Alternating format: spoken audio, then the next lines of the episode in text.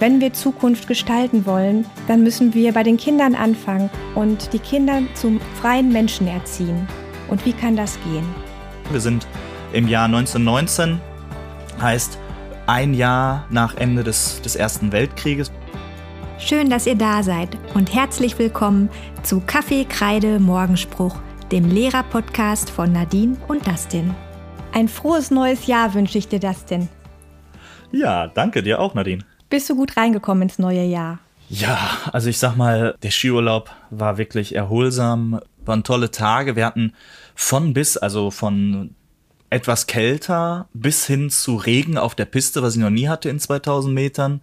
Und ja, Sonnenschein, neun Grad oben, also wir hatten alles gefühlt dabei. Aber so das Verausgaben und so, das hat echt schon, das hat echt schon Spaß gemacht und hat nochmal so ein bisschen Kraft gegeben. Man konnte mal so ein bisschen was rauslassen und so. Also ich bin sehr, sehr zufrieden. Und du? Ja, hast dich gut erholt. Ja, wir, war, also wir waren da die ganze Zeit zu Hause, äh, mit der ganzen Familie. Ah, der Älteste ist ja, ist ja auch angereist von seinem Studienort und mhm. ähm, da haben wir wirklich ganz ruhige, gemütliche Tage miteinander verbracht und das habe ich auch total genossen. Also wir waren nicht einmal ja, weg, waren nur, wirklich nur zu Hause und ja, haben es uns einfach mal gut gehen lassen. Ja, also die Ferien waren bis jetzt erholsam. Heute ist ja Freitag, der letzte Ferientag. Und wir sind ja Stimmt. eigentlich auch schon wieder, ja, in Vorbereitung auf Montag, ne? Ja, voll dabei. Klar. Wie waren denn die letzten Wochen vor den Weihnachtsferien? ja, die letzten, die letzten Wochen waren auch äh, wie immer ganz, ähm, ganz nett. Wir hatten unsere Weihnachtswerkstatt, haben viel gewerkelt, haben ein ja. Schattenspiel ja ähm, ein, einstudiert. Oh, ein, e okay. ähm, ein Esel geht nach Bethlehem heißt das. Ähm, das haben wir dann auch aufgeführt für die Klassen 1, mhm. 2 und 3. Und Corona-bedingt mussten wir da also drei Aufführungen machen. Für jede Klasse haben wir einzeln gespielt. Wow. Ähm, das okay. heißt, meine Klasse hat am letzten ähm, Schultag vor den Ferien ja also nur sehr wenig selber eine eigene Weihnachtsfeier gehabt, sondern hat für andere eine schöne Zeit bereitet. Ne? Und das, äh, mhm. ja, fand ich halt auch sehr schön. Das haben die auch mit sehr viel Freude gemacht, auch dass sie dreimal hintereinander das gespielt haben, ähm, das Spiel. Und das ist auch, es hat nicht nachgelassen, im Gegenteil. Also es war wirklich für jede Klasse schön anzusehen, hat mich sehr gefreut, ähm, dass wir das geschafft haben. Denn das Christgeburtsspiel wurde ja leider auch abgesagt. Da bin ich ja gar nicht ah, zum okay. Einsatz gekommen. oh, schade. Okay. Ja, war sehr schade, ja. Aber gut, ne, jetzt äh, hatten wir wenigstens noch mal als Klasse was. Und das war das erste Mal, dass meine Klasse wirklich seit, ja, seit zwei Jahren, kann man sagen, auf der Bühne stand. Das war auch mal wieder so ein Feeling, wow. ne? So. Ja. ähm, und auch mal was, wieder was vorgeführt hat. Und die anderen äh, Klassen, die kleinen Klassen, ähm, ja, mangels Monatsfeier, die kannten das ja gar nicht. Die sind reingekommen in die Aula. Na, oh ja, das ist ja der Raum, wo wir in die Schule gekommen sind. Ne? So, ähm, ja, also ja. die haben ganz wenig Berührungspunkte mit gehabt und die haben sich natürlich total gefreut, dass sie da auch was sehen konnten. Ne? Ja. ja. Das hatte ich im, ähm, im, im Herbst, in der Herbstzeit, glaube ich, äh, gemacht. Das muss ich gerade nachdenken, wie war das denn noch? Wir haben ein Stück, ein zweistimmiges Stück einstudiert hier dieses Zeit der, der Reife, Zeit der Ruhe. Ah ja, und dann schön, ja. wollten die unbedingt ähm, auf die Bühne und wollten das singen. Und dann standen wir, es war natürlich keiner da, keine, keine Zuschauer, aber einfach dieses Singen nochmal auf der Riesenbühne, die wir da im Saal haben. Und dieses, ja, dieses Wahrnehmen des, des Klangs, der sich da entwickelt, als der, der sich im Klassenraum entwickelt, das hat denen so gefallen, das war so toll, dass, ähm, das hat die echt nochmal nach, im Nachhinein geprägt und die wollten das auch noch mehrmals auf der Bühne machen. Ne? Ja. Ja. Ja, das ist ja bei euch in Mülheim, ist ja so die, die, die Aula ist ja, oder besser gesagt, eure Bühne, die ist ja so ein, so ein Herzstück der Schule. Da kommt man ja gar nicht dran vorbei, so, ne? Da schaut nein, nein, man ja immer hin. Das, ne? Genau, bei uns ist, ist das Plan. halt ein abgeschlossener Raum, ne? Und die Türen waren jetzt einfach zu. Ja, gut, zu. okay. Ja. Ja. Ja, gut, das stimmt. Ja, bei mir kann ich vielleicht sagen, die letzten Wochen waren waren eigentlich recht ruhig. Wir hatten ja die Sternkunde-Epoche, wo wir so ein Ach bisschen ja. ähm, uns die Sternbilder angeschaut haben, Geschichten dazu gehört haben und so. Und ähm, ja, das war eher so sowas zum Runterkommen, etwas ganz Entspanntes, etwas um um einfach die, den Moment zu genießen. Ne? Das, das war echt schön, auch mit den Heften, die wir da ja angeschafft hatten. Und ähm, ja, dann hatten wir die die Weihnachtsfeier, die war, diesmal mal etwas größer im Klassenverband. Ähm, weil die Kinder wollten das unbedingt. Die haben das selber organisiert, wieder die Weihnachtsfeier.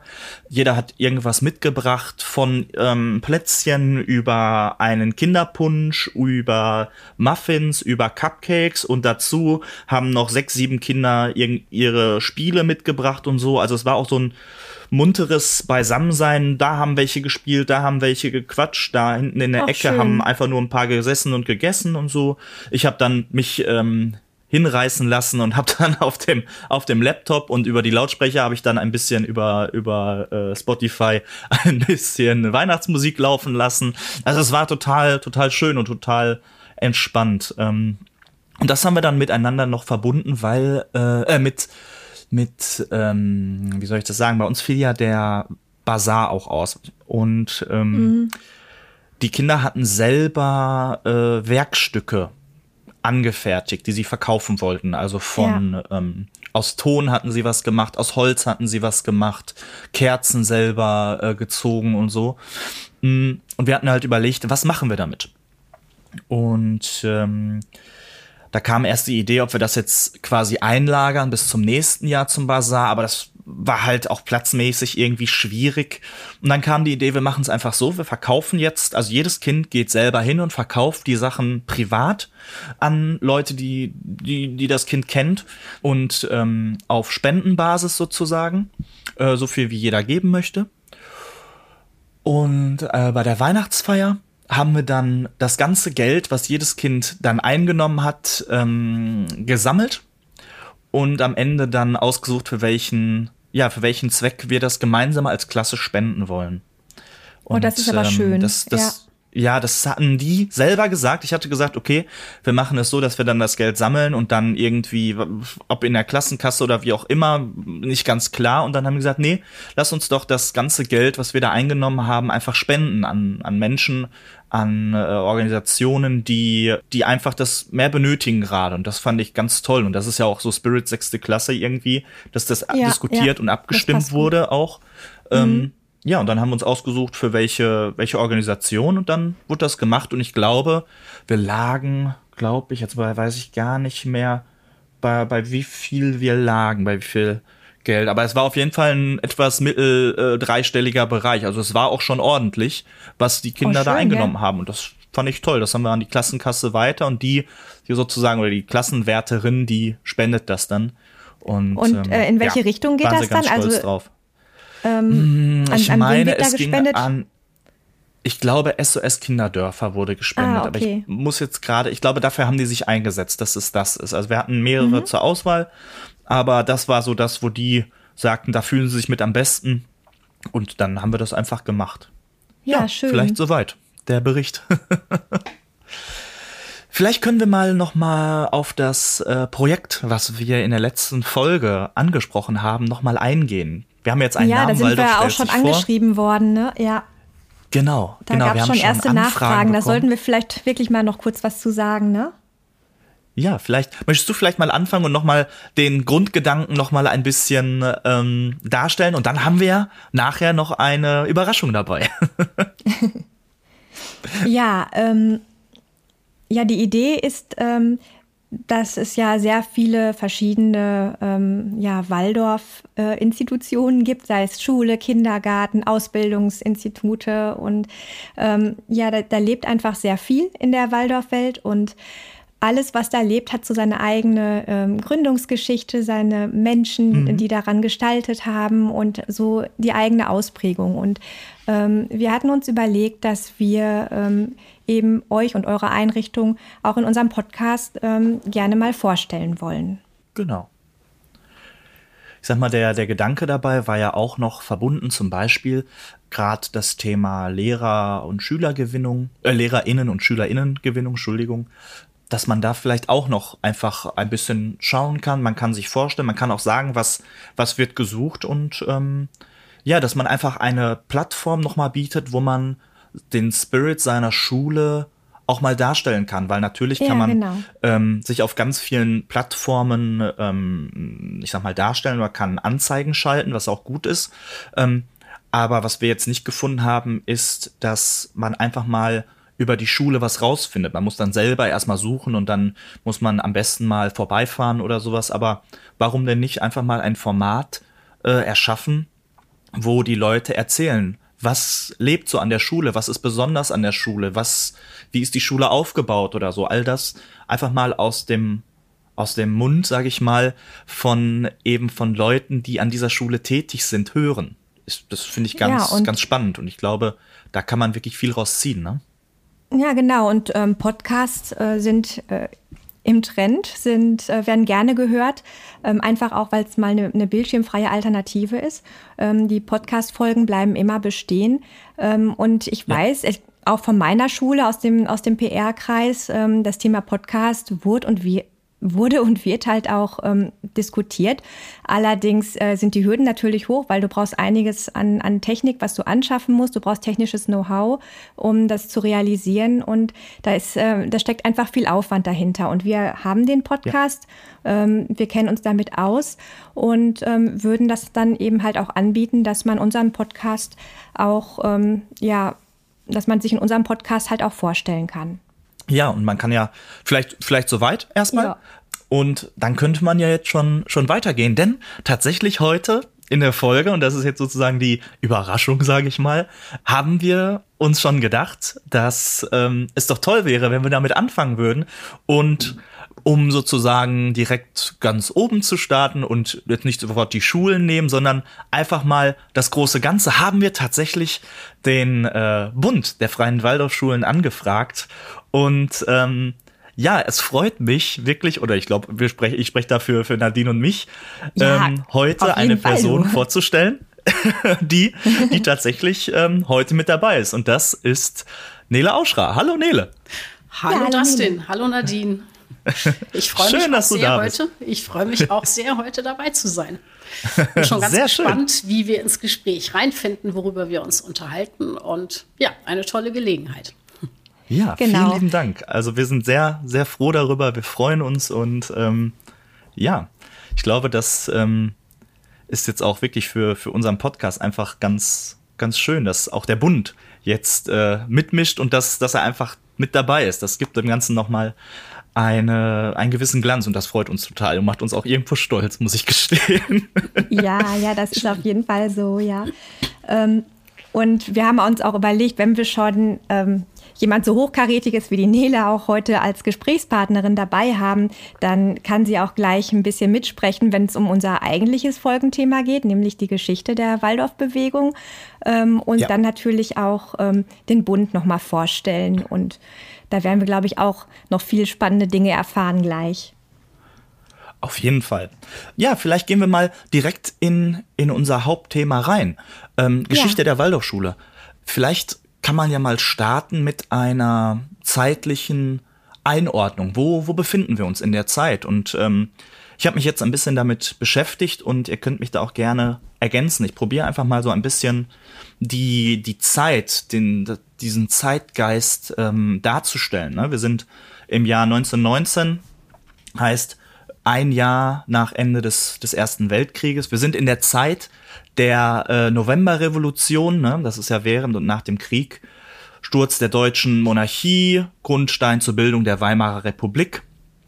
Was, was ist gerade in, in, in Deutschland los? Natürlich der Versailler Vertrag, der im Mai 1919 äh, geschlossen wurde der liegt sehr schwer auf Deutschland, ne? auf, ja. auf wirklich, wo, wo man sagen muss, die, die, Reparation, äh, die Reparationszahlungen äh, der Kriegsschäden und auch die Abgabe der Gebiete, das ist schon, mhm. Genau, das ist wirklich ähm, ein, ein dickes Ding. Und das ist natürlich ganz spannend für die Wirtschaft in dieser Zeit, denn die ist so schwach wie schon ewig nicht mehr. Ne? Wir sind kurz vor einer Hyperinflation, die dann 1923, also vier Jahre später, dann äh, passieren wird, wo ich habe mir mal äh, rausgesucht, das Beispiel mit dem Brot, was dann 399 Milliarden Mark auf einmal kostet. Das heißt, wie viel ist das Geld dann überhaupt noch wert? Ne?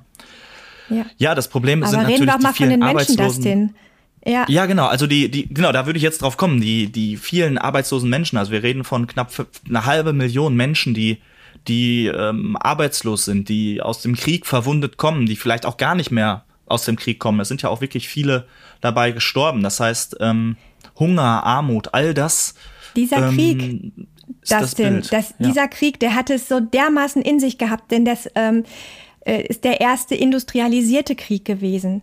Ne? Also im ja. Vorfeld passierte ja die industrielle Revolution und ähm, dass eben ähm, ja diese Industrialisierung auch im Kriegsgeschehen vorhanden war, ähm, die, das Menschenleben ja gar nichts mehr, gar nichts mehr war. Es gab Verletzungen, die es noch nie gegeben hat durch die, ja. ähm, durch diese industrialisierten modernen Waffen durch das Maschinengewehr und was äh, alles da war. Ähm, es waren also Verwundungen da, ähm, körperlich, seelisch bei den, bei den Menschen, die es halt äh, in dieser Vielzahl und Größenordnung auch so nicht gegeben hat. Dazu diese, die Armut, alles verloren, ähm, das Land in Trümmern drumherum. Ja. Das ist schon ein gewaltiger Tiefpunkt für, für eine, eine ganze Gesellschaft. Ja, auf jeden Fall. Und daraus sozusagen jetzt der Keim, der, der dann gesprossen ist. Ne? Das war ja, wir reden ja von von äh, Waldorf Astoria, der Zigarettenfabrik, die äh, 1906 von Emil Molt gegründet wurde und sehr erfolgreich war. Die war ja, als sie an die, äh, als, als Aktiengesellschaft hatte die ja einen Wert, glaube ich, von sieben Millionen Mark ungefähr. Und 1919 beschäftigte er halt 1000 Arbeiter. Und ähm, wie kann jetzt von, von der Zigarettenfabrik Waldorf Astoria der der Zusammenhang geschlossen werden oder diese Verbindung geknüpft werden zu Rudolf Steiner und der Waldorfschule. Und das war tatsächlich, ja. dass ähm, sowohl Emil Molt als auch seine Frau Bertha Molt ähm, ja schon fasziniert waren von Rudolf Steiner und sie haben wirklich auch viele Vorträge von ihm besucht und ähm, da kam wirklich auch die Idee ähm, zu fragen. Ja, ne? also Kle kleinen Moment, darf ich einmal kurz, kurz einhaken? Ja, natürlich, mach, klar. Ja, also es Immer. war ja ähm, Europa in Trümmern, Deutschland steht vor einem großen ähm, radikalen gesellschaftlichen Umbruch. Also so ist die Stimmung, ja. Und Rudolf Steiner ähm, hatte da diese Idee der sozialen Dreigliederung. Und die genau. hat er als ähm, ja, ordnungspolitischen Rahmen für die moderne Zivilgesellschaft ausformuliert. Und ähm, in diesem Zuge sprach er eben davon, ähm, dass er ein von staatlichen und wirtschaftlichen Interessen unabhängiges Geistes- und Kulturleben haben will. Und in diesem Bereich zählt er eben halt auch die Schulen, diese Unabhängigkeit von äh, Staat und Wirtschaft. Da ist der Mensch ja. angesiedelt. Und Emil Molt wollte für die ähm, Kinder seiner Arbeiter eine Schule errichten und ähm, war genau. eben so fasziniert, wie du gerade gesagt hast, von den ähm, Ideen Rudolf Steiners, die er in den Vorträgen gehört hatte, dass er sich dann an ihn wandte.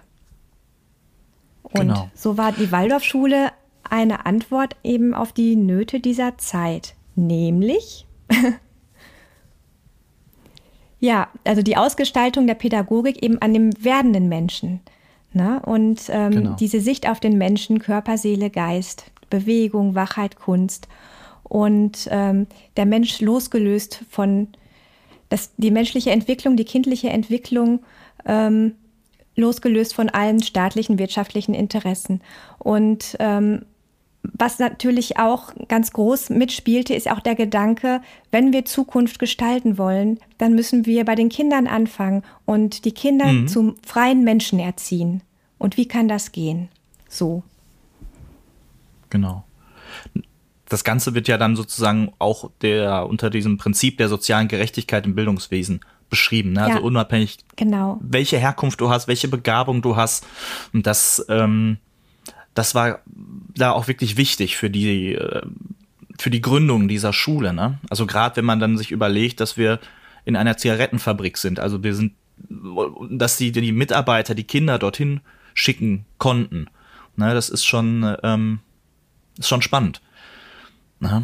Vielleicht kann man, kann man dazu sagen dann, dass es insgesamt zwölf GründungslehrerInnen gab und die haben vorher 14 Tage einen Kurs ähm, mit Rudolf Steiner sozusagen absolviert und dann ging es los. Und ja, vielleicht kann ich mal Anele weitergeben und kann mal fragen, kannst du vielleicht noch etwas dazu stellen oder fällt dir noch was dazu ein zu der ganzen Geschichte? Ich finde, ihr habt die Bedingungen und die, die Grundlagen gerade schon sehr schön dargestellt. Da musste ich gar nicht dazwischen. ähm, das, das, Spannende ist ja, dass die, die Schule dann äh, 1919 gegründet wurde und in den Jahren bis zu seinem Tod ähm, 1925 hat Rudolf Steiner die Schulen auch ähm, sehr eng begleitet. Also die Schulen sehr eng begleitet, die Pädagogik weiterentwickelt in vielen, vielen Konferenzgesprächen mit den Kollegien. Er war zum Teil auch überhaupt nicht zufrieden. Also es gibt, äh, am besten hat mir gefallen, dass er häufiger sagt, es ist ja zum die Wände hinauflaufen.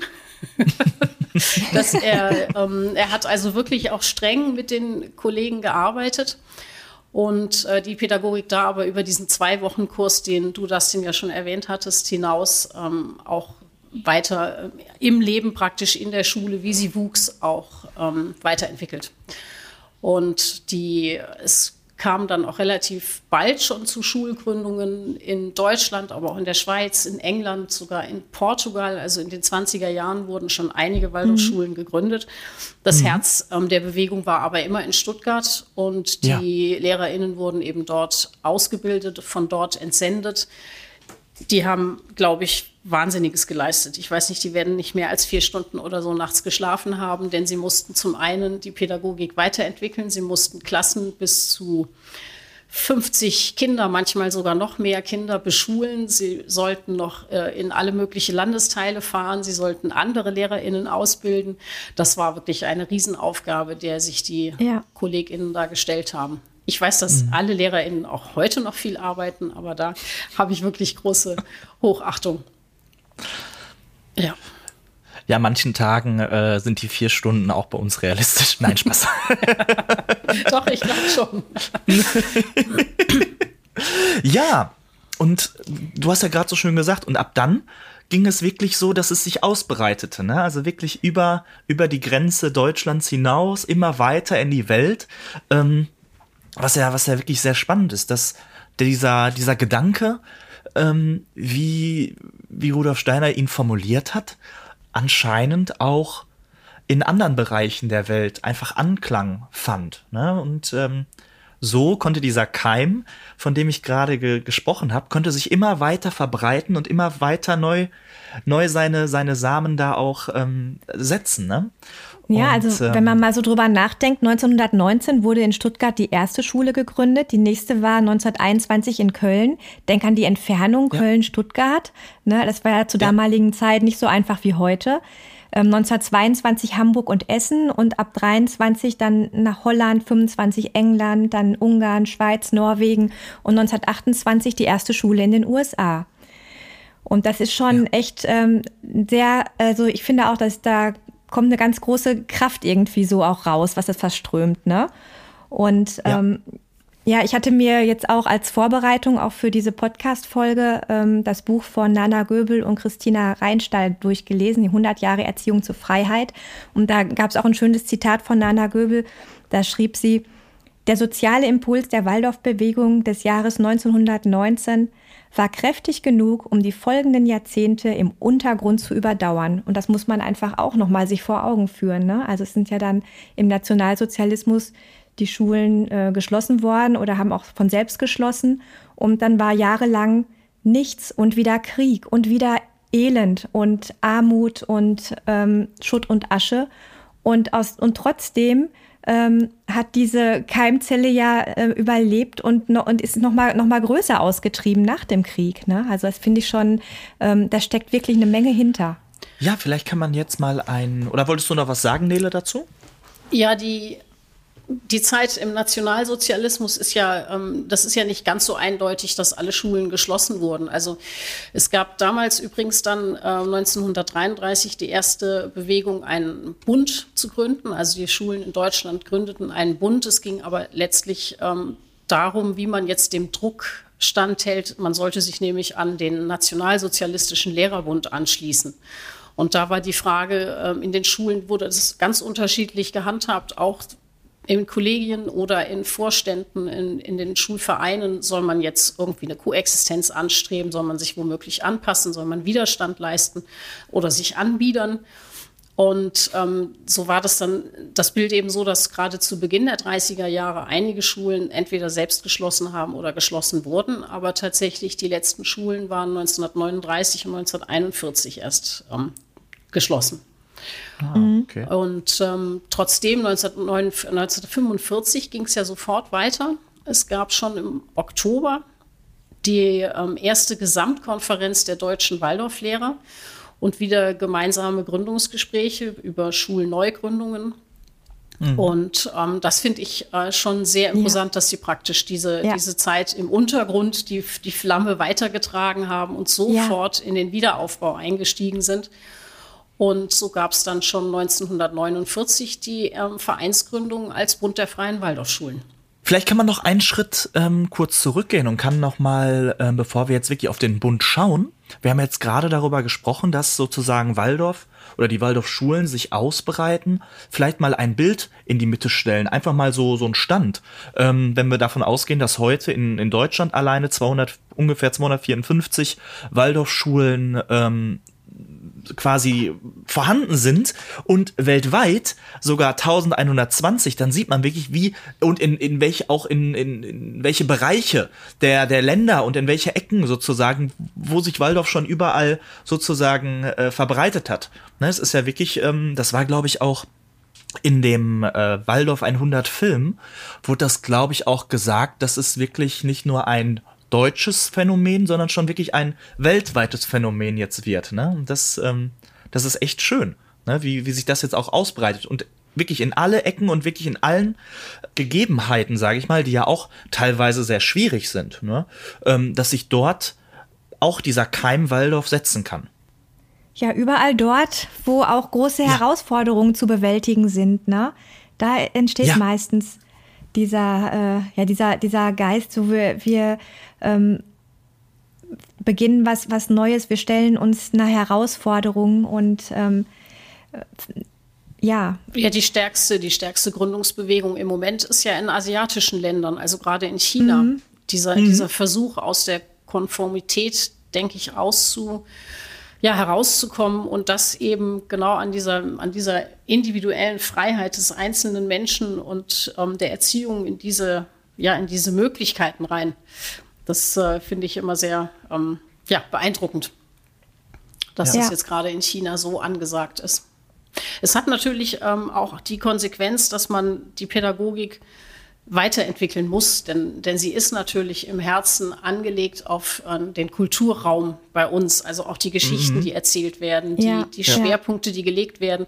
Dann ist es natürlich wichtig, dass man nicht, äh, dass man nicht in China beispielsweise anfängt, über das Nibelungenlied oder den Parsival zu arbeiten, sondern eben sucht, wo sind die, äh, die, die menschlichen Entwicklungsschritte, die abgebildet werden in den Geschichten und wie, wo finden wir das in unseren eigenen Geschichten?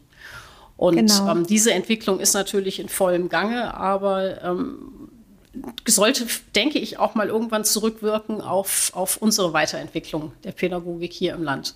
Oder auch gerade in den, in den Schulen, die interkulturell ausgelegt sind.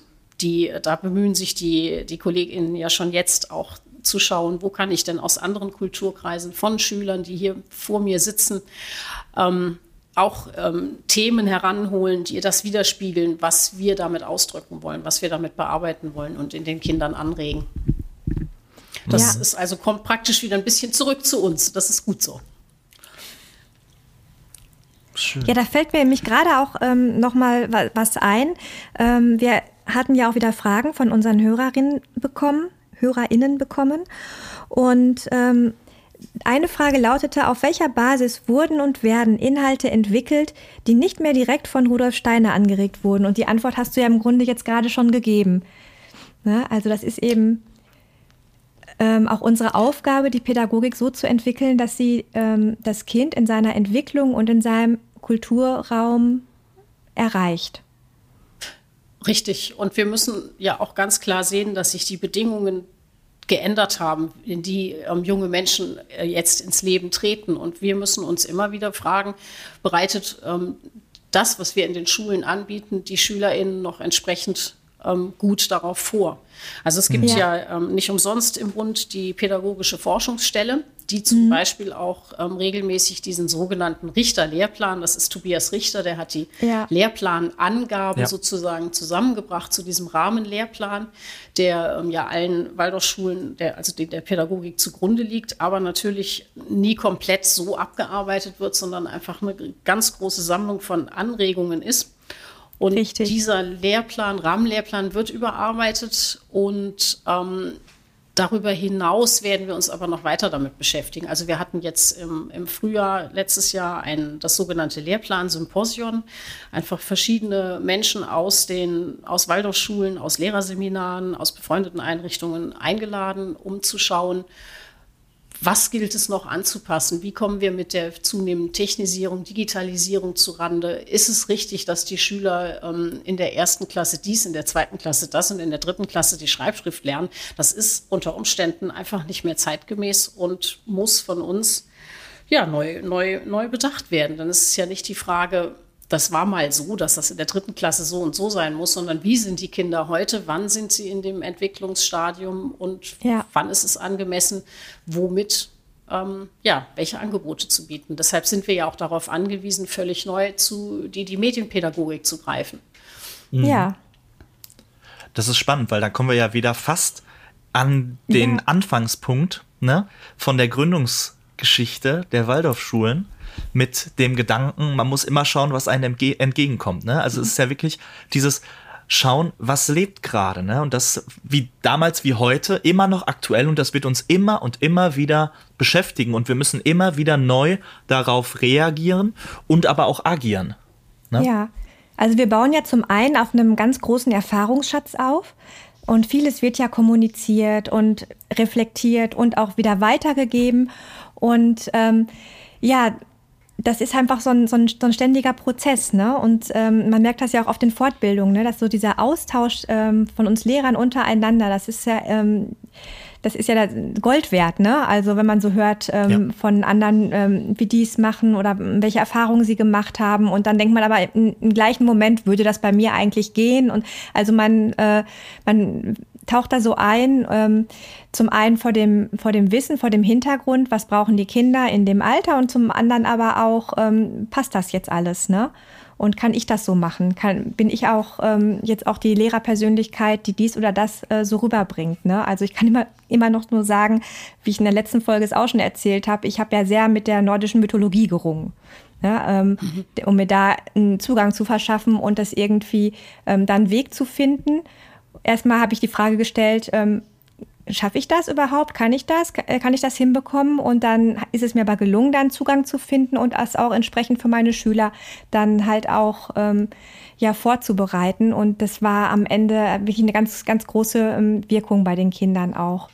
Und ähm, ich glaube, dass man eben halt als Lehrer auch sehr viel ähm, ja mit mit, mit sich, der, mit der eigenen Persönlichkeit natürlich ähm, ja arbeiten muss, ähm, mit den Kindern und mhm. mit dem, was eben als, ähm, als äh, Wissen und Erfahrungsschatz auch da ist. Und das ist einfach nichts Statisches.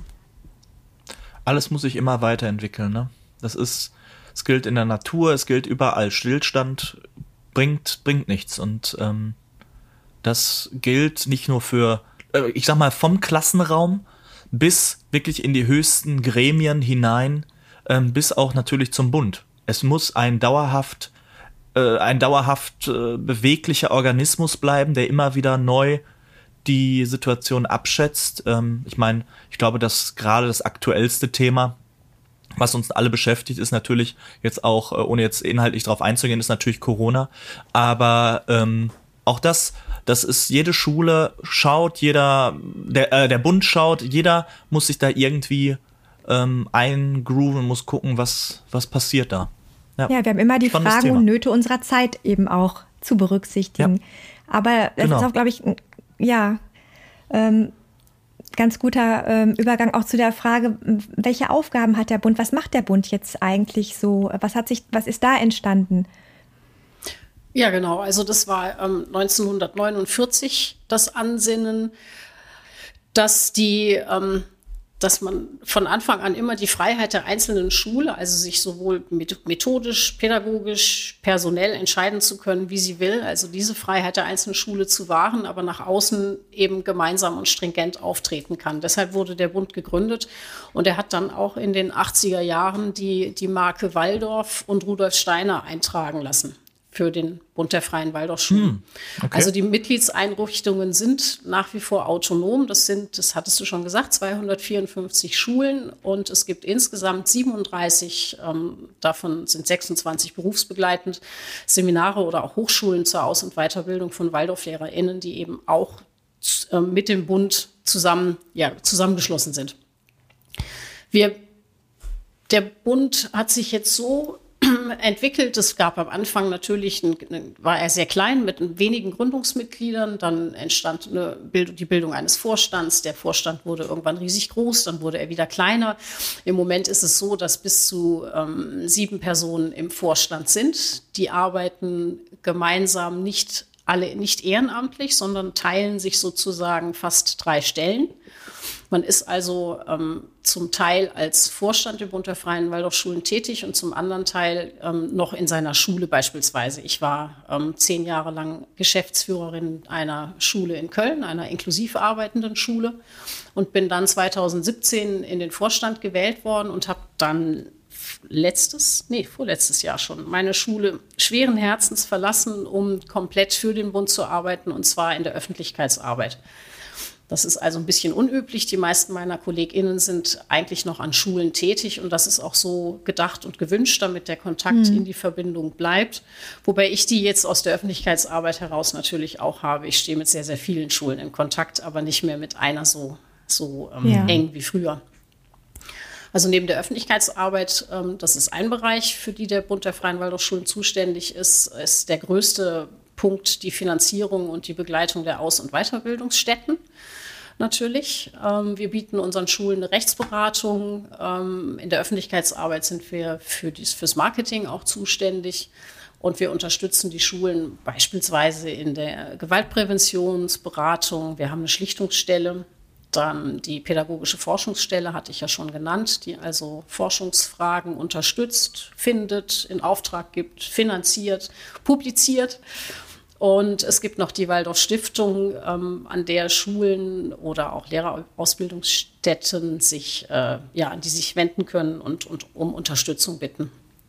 Und es gibt auch noch eine ganze, eine, eine kleinere Abteilung, die bildungsökonomische Daten ähm, erhebt. Das heißt, die Schulen, die mitmachen, das sind, glaube ich, gut 230 stellen ihre Bilanzen zur Verfügung und mhm. das hm. Ganze wird in einer großen Zusammenschau ähm, gefasst. Das ist sicherlich die am besten untersuchte ähm, freie also Schule in Schulverband in freier Trägerschaft, wo so genau Einblick ist in Schülerzahlen, die Bewegung, in die ähm, also Zu- und Abgänge, die LehrerInnenzahlen und die ähm, Finanzströme und so weiter. Das wird also jährlich auch ausgegeben. Mhm. Oh, spannend, und wirklich spannend. Ja, was können wir noch? Ja, die, die, Bildung ist natürlich Ländersache, das ist klar. Das ist äh, in unserem System so, aber dass es äh, mehrere regionale und Landesarbeitsgemeinschaften gibt, die, ähm, wo sich also die Schulen zusammengeschlossen haben, um ihre Interessen insbesondere gegenüber den Bezirksregierungen wahrzunehmen. Also wenn es da um die Gesetzgebung, äh, die Ländergesetzgebung mhm. für freie Schulen gibt, Finanzierung von freien Schulen etc., dann arbeiten die Schulen da nochmal zusammen weil wir das im Bund zwar auch ähm, vorantreiben möchten, dieses politische Netzwerken, aber das natürlich auf einer anderen Ebene dann. Da kommen wir vielleicht später nochmal zu, wenn es um die mhm. aktuellen ja. Pläne geht. Ja. Also, was ich, was ich fragen wollte, die Datenerhebung, da kam ja auch eine Frage von ähm, ZuhörerInnen, wo es natürlich um das Thema Lehrermangel oder ähm, Entwicklung der, der Lehrkräfte geht. Also, ähm, kannst du dazu vielleicht etwas sagen? Ja, das Interessante ist, dass es schon 1952, da gab es gerade 25 Waldorfschulen, gab es schon mal einen Gründungsstopp, eben mhm. aus Gründen des Lehrerinnenmangels. Und ähm, die das, das hielt an bis in die 70er hinein, aber war dann nicht mehr aufrechtzuerhalten. Und, und dann hatten wir 1975 schon 42 freie Waldorfschulen und 1985, 96, das war also eine Riesenexpansion in diesen 70er, 80er Jahren. Und im Grunde ist der Lehrerinnenmangel nie abgerissen. Also ja. wir hatten im Jahr 2000 186 Schulen, heute sind es 254 und das aber schon jetzt doch recht stabil, anderthalb Jahre. Und mhm. für uns ist das eine, eine, eine, sehr wichtige, sehr dringende Frage. Ich habe ja gesagt, dass die Finanzierung und die Begleitung der Ausbildungsstätten ja ein, ähm, die Hauptaufgabe des, des Bundes der Freien Waldorfschulen ist. Und wir stehen an dem Punkt, also die Gelder werden ja ähm, akquiriert praktisch durch die Elternbeiträge. Die Schulen zahlen ja. einen gewissen Pro-Kopf-Satz und diese Gelder werden für die verschiedenen Aufgaben des Bundes ähm, verwendet. Und wir haben in, ein, in einem anderthalbjährigen Prozess versucht, neu aufzustellen, wie diese Gelder jetzt aufgebracht und vor allen Dingen verteilt werden, welche, welche Ausbildungswege werden wie finanziert. Es gibt, es gibt die sogenannte grundständige Ausbildung, wo mhm. jemand also praktisch den Bachelor- und Masterabschluss, allerdings nicht Master of Education, die, die ähm, Ausbildungsgänge sind akkreditiert für Master of Arts Abschlüsse ja. in der Waldorfpädagogik. Es gibt auch einen Diplomstudiengang und es gibt postgraduale Studiengänge, da kann man ähm, entweder berufsbegleitend ähm, den Abschluss machen oder man äh, macht es ähm, in, in, in, in, komprimierter Form. Und diese Städten gibt es eben in ganz Deutschland verteilt. Aber wahrscheinlich, egal wie viel Geld wir da reinstecken und in die Hand nehmen, wir werden es nie schaffen, wirklich den, den, den, die große Menge ähm, LehrerInnen wirklich ähm, an, bei uns direkt ausbilden zu können. Das heißt, der nächste Weg sind die QuereinsteigerInnen, die wir gewinnen möchten, also die von der Seite her einsteigen, vielleicht auch aus dem Berufsleben kommen. Es gibt je nach Bundesland unterschiedliche Voraussetzungen, wie man äh, LehrerIn werden kann. Und die dann möchten wir dann natürlich berufsbegleitend, wenn sie schon an unseren Schulen sind, auch wieder an unseren Seminaren ähm, zu Waldorfpädagoginnen ausbilden. Und wir werden jetzt, das ist eine der Aufgaben, die wir uns auch in der Öffentlichkeitsarbeit gesetzt haben, in dem, im nächsten Jahr, ich denke, da werden wir erst noch ein bisschen an der allgemeinen Lage der Waldorfschulen, Waldorfpädagogik, dem Ansehen arbeiten ähm, gemeinsam. Ich hoffe, das gelingt uns gut. Wir wollen dann in der großen Kampagne auch starten, um die Menschen für den Besuch als Waldorflehrer und Waldorflehrerinnen zu, zu interessieren, für den Beruf des Waldorflehrers ja. und der Waldorflehrerin zu interessieren. Mhm. Das ist schon immer unsere große Aufgabe gewesen und ähm, ja, es vergeht praktisch keine unserer Vorstandssitzungen, die wir alle zwei Wochen für zwei Tage abhalten, wo wir uns nicht mit diesem Thema auseinandersetzen. Es ist ja auch gerade so, dass ähm, ich weiß das ja von der von der Mitgliederversammlung oder Delegiertentagungen ähm, gerade, ich sag mal die die Schulen, die sehr im Zentrum liegen, die wirklich viel drumrum haben, dass die natürlich vom Lehrermangel weniger gefühlt mitbekommen oder dass da der nochmal anders wahrgenommen wird als wirklich an Schulen, die sehr außen sind, sage ich jetzt mal, mhm. die wirklich ähm, ja. darauf angewiesen sind, dass Leute hinkommen, dass ähm, ja, dass, dass da vielleicht auch ein kleineres Kollegium ist und so. Und das ist ein, eine Riesenaufgabe. Und da, ähm, ich glaube auch, das wird immer weitergehen und ähm, man muss wirklich versuchen. Es gibt ja jetzt auch Ideen, wie man das irgendwie ähm, hinbekommen könnte. Aber da muss man natürlich immer weiter dran arbeiten. Zumal die staatlichen Schulen ja vor der gleichen Herausforderung stehen. Wir sind ja nicht die Einzigen, die ähm, ja. LehrerInnen suchen, gerade auch in Fächern wie Mathematik oder Physik. Das ist, das ist ja überall ein Mangel. Genau. Also hier der dezente Aufruf. Schon mal, noch mal nebenbei. genau.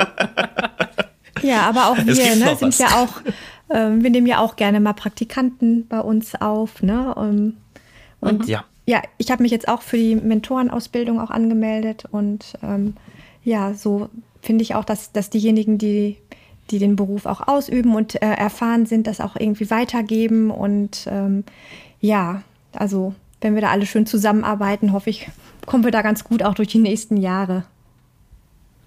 Ja. Ja.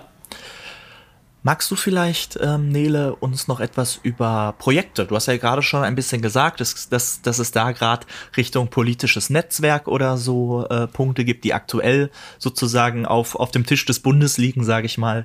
Ähm, genau, kannst du da uns was ja, Erzählen, gerne. Bitte. Wir haben da schon ähm, vor mehreren Jahren uns ähm, damit auseinandergesetzt, dass auch auf Bundesebene natürlich ähm, Bildungspolitik bearbeitet wird. Es gibt einige Verbände, auch es gibt die, die Bundesarbeitsgemeinschaft der freien Schulen, es gibt den Verband der Privatschulverbände, ähm, der Paritätische hat Arbeitsgruppen, die sich da auch mit auch beschäftigen. Und wir sind dort jetzt schon auch vertreten, aber noch nicht mit sehr viel ähm, Unterstützung sozusagen. Und deshalb haben wir uns ähm, 2020 dazu entschieden, die Öffentlichkeitsarbeit zu erweitern, um das politische Netzwerken und auch das Büro, was im Moment noch in Hamburg angesiedelt ist, nach Berlin umzuziehen. Also ab Februar wird der Bund der Freien Waldorfschulen natürlich seinen Hauptsitz nach wie vor in Stuttgart haben, aber als ähm, Dependance sozusagen nicht mehr in Hamburg, sondern eben in Berlin ansässig sein. Und wir hoffen mhm. dann dort die Zusammenarbeit zu intensivieren und dort auch ähm, ja, in die, also viele Verbände machen das, dass sie nach Berlin gehen. Das ähm, ist dort einfach nochmal eine andere Bewegung möglich. Das ist so ein Weg, den wir angehen. Das andere Thema ist ähm, eins, was auch praktisch nie von der Agenda verschwindet und im Moment wieder neu von uns gegriffen wird, ist das Thema Qualität. Mhm. Ähm, es gibt verschiedene Möglichkeiten, wie die Schulen im Bund der Freien Waldorfschulen an ihrer Qualität arbeiten können. Das sind Qualitätsverfahren, die sozusagen anerkannt sind. Da gibt es einmal das Qualitätsverfahren im Bund. Es gibt aber auch eine Methode, die nennt sich Wege zur Qualität. Und es gibt ein Verfahren nach dem, nach dem GAB, das ist ein Institut in München. Man kann die auch sogar zertifizieren lassen. Manche Schulen machen das auch in diese Richtung. Aber nun ist es ja so, wie können wir jetzt als als Bund auf die an sich autonomen Schulen einwirken. Also wir haben ja keine Direktionsgewalt. Wir können nicht sagen, so jede Schule muss nach einem Qualitätsverfahren arbeiten. Das geht nicht. Also wir arbeiten daran, eher einen Sog aufzubauen. Wir haben die Aufforderung gestartet ähm, schon 2019, weil ja klar ist, wir haben jetzt 100 Jahre gefeiert, aber der Blick geht ja in die nächsten 100 Jahre womöglich. Ähm, wie wird sich die Zukunft entwickeln? Wir haben ähm, eine kleine Arbeitsgruppe gegründet, die nennt sich Zukunft machen. Die mhm. haben als erstes ein Spiel entwickelt, wo man, äh, wo die Schulen die Möglichkeit haben, danach zu spielen. Das ist baut letztlich auf, aus, auf der SWOT-Methode. Also man definiert Stärken und Schwächen, Chancen und Risiken. Das Ganze aber sehr spielerisch aufgezogen. Also das war eine Aufforderung an die Schulen, sich mit sich selbst auf einem positiven Weg zu beschäftigen, auf die Qualität zu blicken. Und was wir jetzt noch machen, wir haben ein, ein Interview mit sich selbst entworfen. Das ist ähm, dank der Digitalisierung, die uns jetzt ja alle ereilt hat, ein Trello-Board, ähm, wo man praktisch in der Schule an, in fünf Bereichen verschiedene Fragen an sich selber stellt. Also zum Beispiel, wir haben fünf Felder definiert, also der Bereich der Menschenkunde, die, wie, wie lebt die Menschenkunde an der Schule, die Strukturen, die Prozesse, ähm, die Orientierung am Kind und natürlich ganz wichtig auch die Personalentwicklung der, der Mitarbeiterinnen. Und daran einfach arbeiten, immer mit der Frage nach dem Warum. Warum machen wir das? Was machen wir? Wofür? Wie bearbeiten mhm. wir das? Wie transparent machen wir es? Ist die Schulgemeinschaft mitgenommen? Und unsere Hoffnung ist, ähm, wir haben jetzt, wir versuchen gerade Pilotschulen zu gewinnen, haben auch schon einige, dass sie dieses Interview mal mit sich durchspielen und wir damit nicht sagen, ihr müsst jetzt dies und das, sondern da wird die Schulgemeinschaft selbst drauf kommen.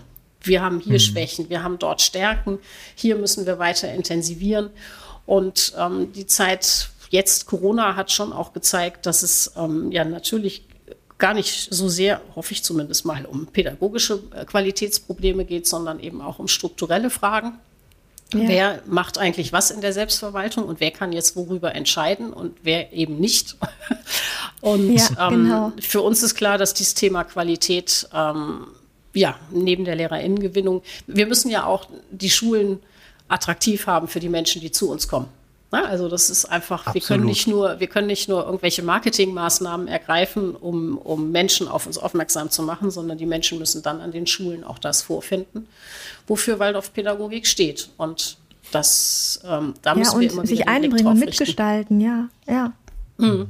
es ist spannend, wirklich zu sagen, wir nehmen, wir, wir, wir arbeiten das heraus, dass von innen, vom, von der Schule ein Impuls kommt, ne? Und mhm. nicht sozusagen, wir legen einen Impuls von oben drauf. Das ist eigentlich ein total schöner, schöner Grundgedanke, der, ja. ähm, der gerade jetzt in dieser Zeit, ähm, glaube ich, ganz spannend sein kann, weil ich glaube, das hast du ja auch gerade gesagt, dass gerade das Thema Strukturarbeit in ganz vielen Schulen gerade ein, mhm. ein Thema ist. Und ähm, dazu sagen wir, wir legen da zwar einen Keim, aber der, ähm, ich habe es heute irgendwie mit meinem Keim, merke ich gerade, ähm, aber der sozusagen dann einen Impuls von selbst gibt, anstatt zu sagen, ich ähm, gehe von oben und sag euch, ihr habt jetzt das und das zu tun. Das ist für ein Kollegium natürlich total stärkend oder auch für eine ganze Schule. Es gehört ja nicht nur das Kollegium dazu. Hm. Ja. Ja, das ist gerade auch, glaube ich, die große Herausforderung, auch weil so viel von oben kommt. Ne? Also, in, in, also jetzt in Anführungsstrichen von oben durch, äh, durch die ähm, Corona-Verordnung ja auch, ne?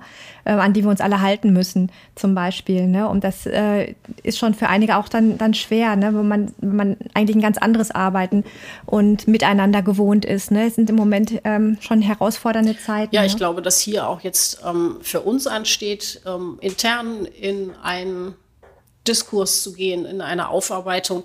Was heißt das jetzt? Ihr habt es ja am Anfang erwähnt, Freiheit im Geistesleben. Aber wir bewegen uns ja auch im Rechtsleben und da spielt die Gleichheit eine Rolle. Und es mhm. muss ähm, einfach auch allen klar sein, dass der Staat die Rechtsaufsicht hat, auch über die Schulen in freier Trägerschaft. Und hier geht's um, hier geht's eher um die Gleichheitsfrage und nicht um die Freiheitsfrage.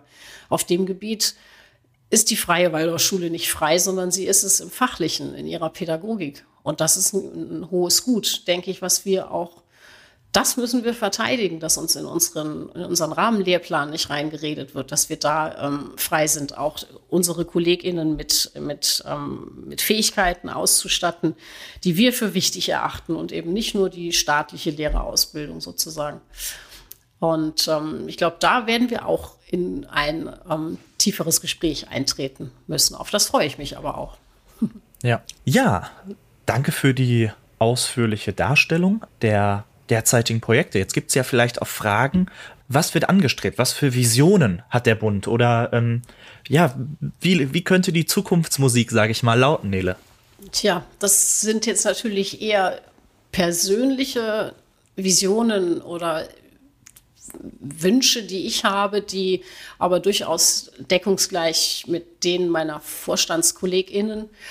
Im Grunde würde ich das eher darauf zielen, überhaupt für, für zukünftige SchülerInnen-Generationen, dass, es, dass die Vielfalt im Schulwesen ähm, deutlich zunimmt, dass die Selektion überwunden wird, dass die Kollegien kreativer und vor allen Dingen eigenbestimmter unterrichten lernen. Das sind ja jetzt nicht nur, das sind Ideen, die wir eben schon lange an der Waldorfschule versuchen zu verwirklichen, aber ich denke, das Entscheidende eigentlich für alle junge Menschen ist, dass es dass es noch viel mehr Menschen die Möglichkeit haben, so lernen zu können. Also, dass sich vielleicht auch die, die Anerkennung durchsetzt, dass ja jeder Lehrer oder auch jede Lehrerin auf der Grundlage von einem Menschenbild agiert. Also keiner steht vor einer Klasse und hat nicht ein bestimmtes Menschenbild. Und diese Beschäftigung mit dem Menschenbild der Waldorfpädagogik, das in meinen Augen wirklich sehr, sehr ausgearbeitet und schlüssig ist, wenn ich das beobachte, wie, wie die Kinder sich entwickeln. Also mein Sohn war auch auf der Waldorfschule, ich war selber Waldorfschülerin. Das mhm. ist einfach die, die, die, die Pädagogik wirkt. Natürlich nicht bei allen. Ähm, ich finde das ja ganz spannend, dass es gerade letztes Jahr eine, eine, Untersuchung gab, eine Befragung von ehemaligen und rauskam, dass neun von zehn ehemaligen ihre Schule wieder besuchen würden. Ich finde das ein tolles Ergebnis. wow. Ja, also das bestätigt einfach das, wie die Waldorf und so unterschiedlich wie das ist und natürlich sind nicht alle LehrerInnen gleich gut. Das ist, das ist doch ganz normal und jemand kann auch den Blick auf die Schulzeit haben und sagen, es war einfach nur schrecklich. Das ist, das ist ganz, das ist richtig, das kann passieren, ja. aber das wird auch weiterhin so bleiben. Ähm, die, ja, ich denke, das wäre schön, wenn sich das ähm, unverkrampft, undogmatisch ähm, durchsetzt, dass sich die, die Beschäftigung mit diesem Menschenbild der Waldorfpädagogik auch lohnt und ähm, ja, die Arbeit danach.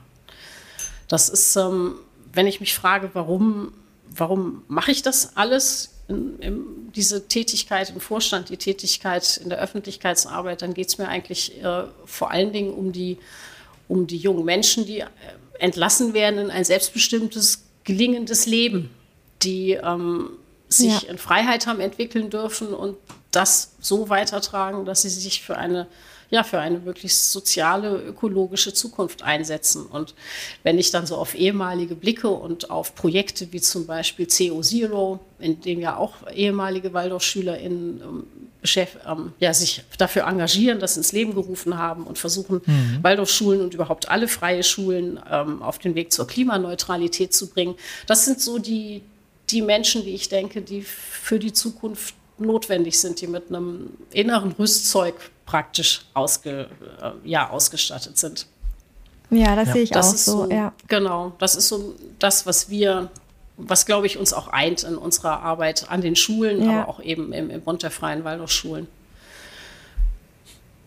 Ja, was mir noch wichtig wäre auch, ist, dass es sich, ähm, ja, dass es anerkannt ist, dass man mit wissenschaftlichen Erkenntnissen praktisch aufgeklärt umgehen kann, dass es aber auch ein Zusammenspiel immer sein muss zwischen äh, Wissenschaft, Spiritualität und Kunst, dass das mhm. ähm, möglicher wird. Das ist ja im Moment wieder, steht das stark unter Druck, wenn man, wenn man liest, wofür die Anthroposophen, die es in meinen Augen so als die Anthroposophen gar nicht gibt, aber was denen jetzt alles zugeschrieben wird, ja. wo, wofür sie zuständig sind an dem, was in der Gesellschaft passiert, das, das zeugt, finde ich, wieder von so einem enger werdenden Weltbild. Und das finde ich, ähm, ja, das finde ich sehr bedenklich.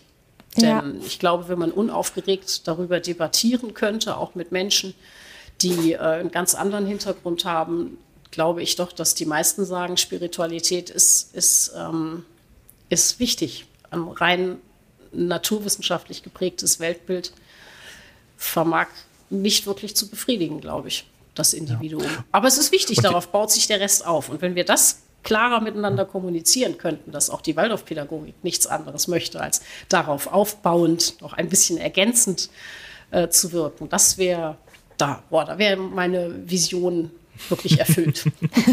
und ihr habt das ja auch schon ganz, ganz schön gemacht. Ich, wenn ich jetzt mal über die Vergangenheit so nachdenke, als auch schon von außen äh, Fragen kamen, da denke ich wieder an das Thema Rassismus, Vorwürfe mhm. und sowas, wo dann die Stuttgarter Erklärung ähm, entwickelt wurde. Ne? Solche, solche Sachen, die braucht natürlich auch so eine Pädagogik oder auch die ganze Be Waldorf-Bewegung, einfach um ganz klar zu sagen, wie arbeiten wir, weil die Leute natürlich sich ganz schnell ein Bild gemacht haben, was auch irgendwie immer fest sitzt, immer mehr. Und das hast du ja auch gesagt, dass sich irgendwie da der Blick irgendwie wieder äh, schließt.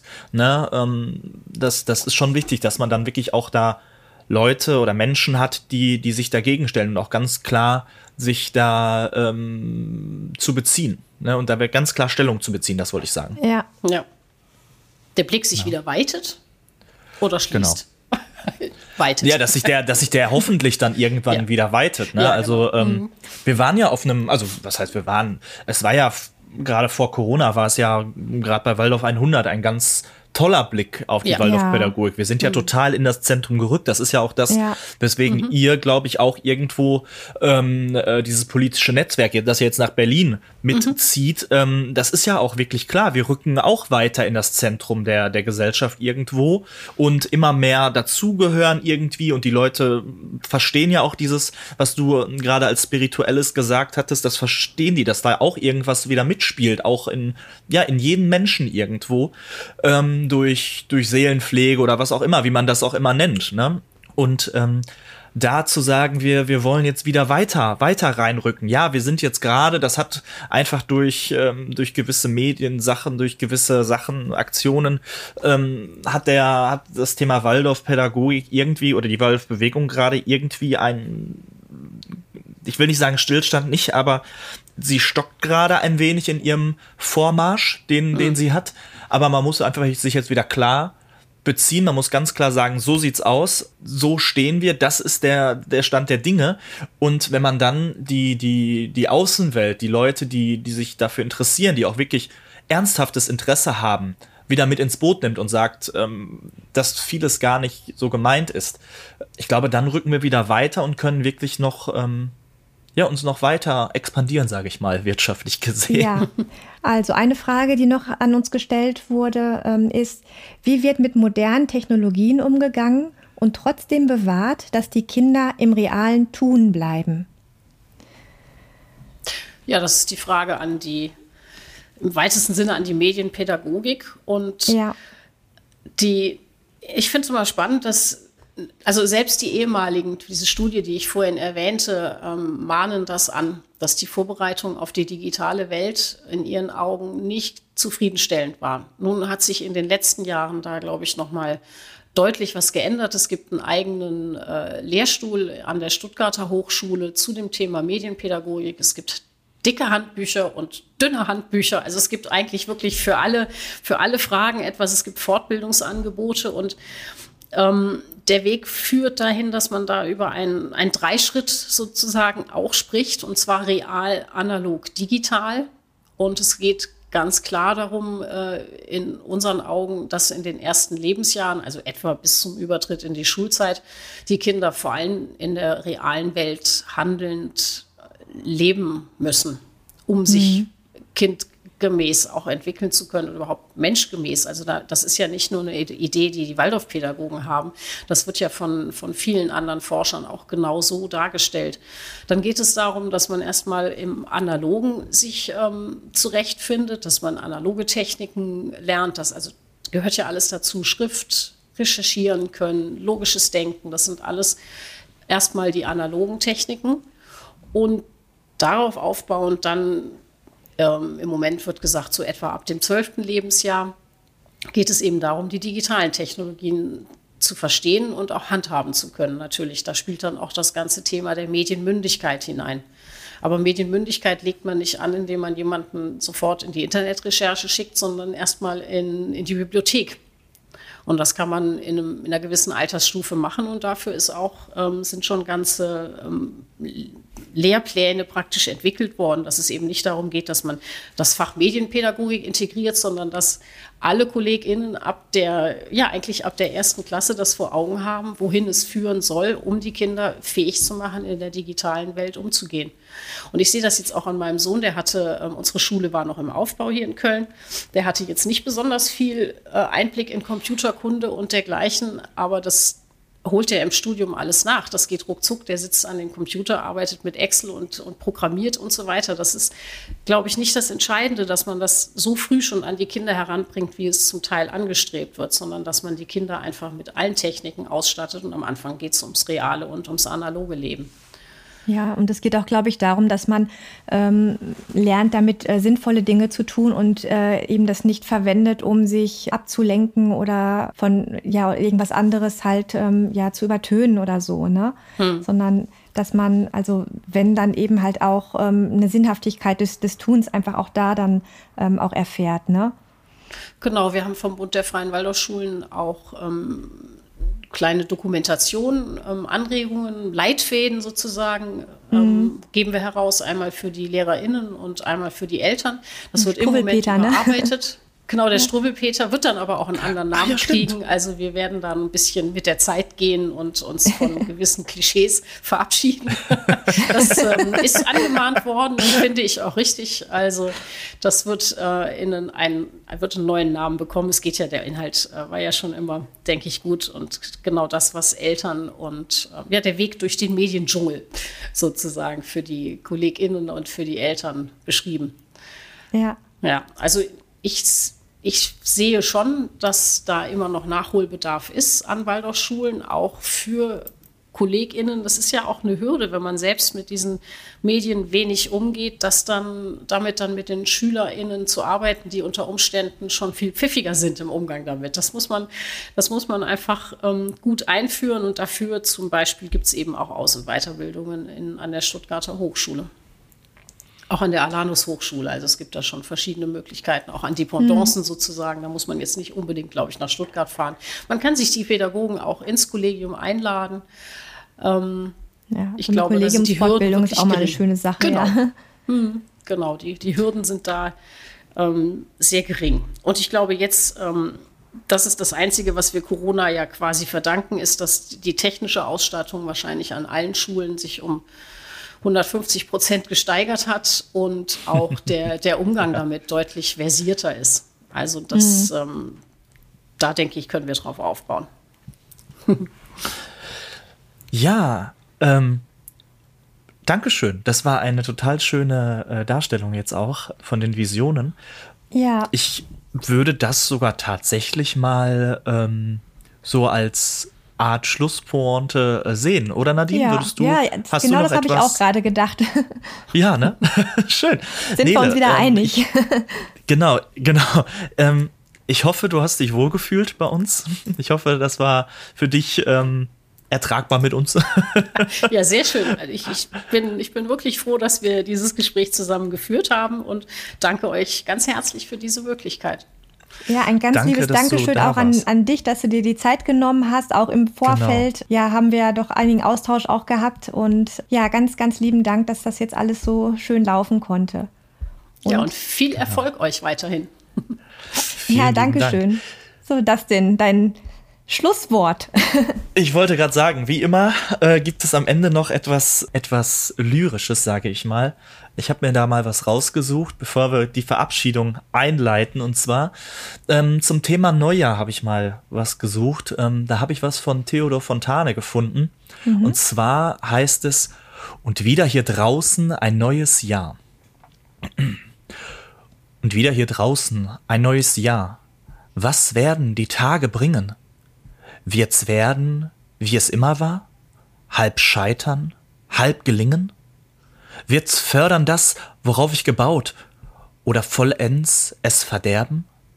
Gleich viel, was es im Kessel braut, nur wünsch ich nicht zu sterben. Ich möchte noch wieder im Vaterland die Gläser klingen lassen und wieder noch des Freundes Hand im Einverständnis fassen. Ich möchte noch wirken und schaffen und tun und atmen eine Weile, denn um im Grabe auszuruhen, hat's nimmer Not noch Eile. Ich möchte leben, bis all dies Glühen rücklässt einen leuchtenden Funken und nicht vergeht wie die Flamme im Kamin, die eben zu Asche gesunken. Ja, vielen Dank, Dustin. Gerne. Es war wieder ein sehr schönes Gedicht. Und ein schöner Auftakt, finde ich, jetzt für das neue Jahr. Für uns und den Podcast. Und auch an dieser Stelle allen HörerInnen ähm, ein gesundes, frohes, glückliches neues Jahr. Ja, wir freuen uns weiterhin auch von euch zu lesen, zu hören. Ähm, schreibt uns an waldorflehrerin.posteo.de und auf Instagram findet ihr uns, mich als Waldorf.lehrerin. Esel nennt sich zuerst, ne? Und Dustin ist Dustins Leben ein Wort. Genau. Ja, und dann freuen wir uns auf die nächste Folge im Februar. So sieht's aus. Ja, bis dahin. Eine gute Zeit. Bis dahin. Macht's gut. Und, ja, tschüss. Tschüss. Tschüss.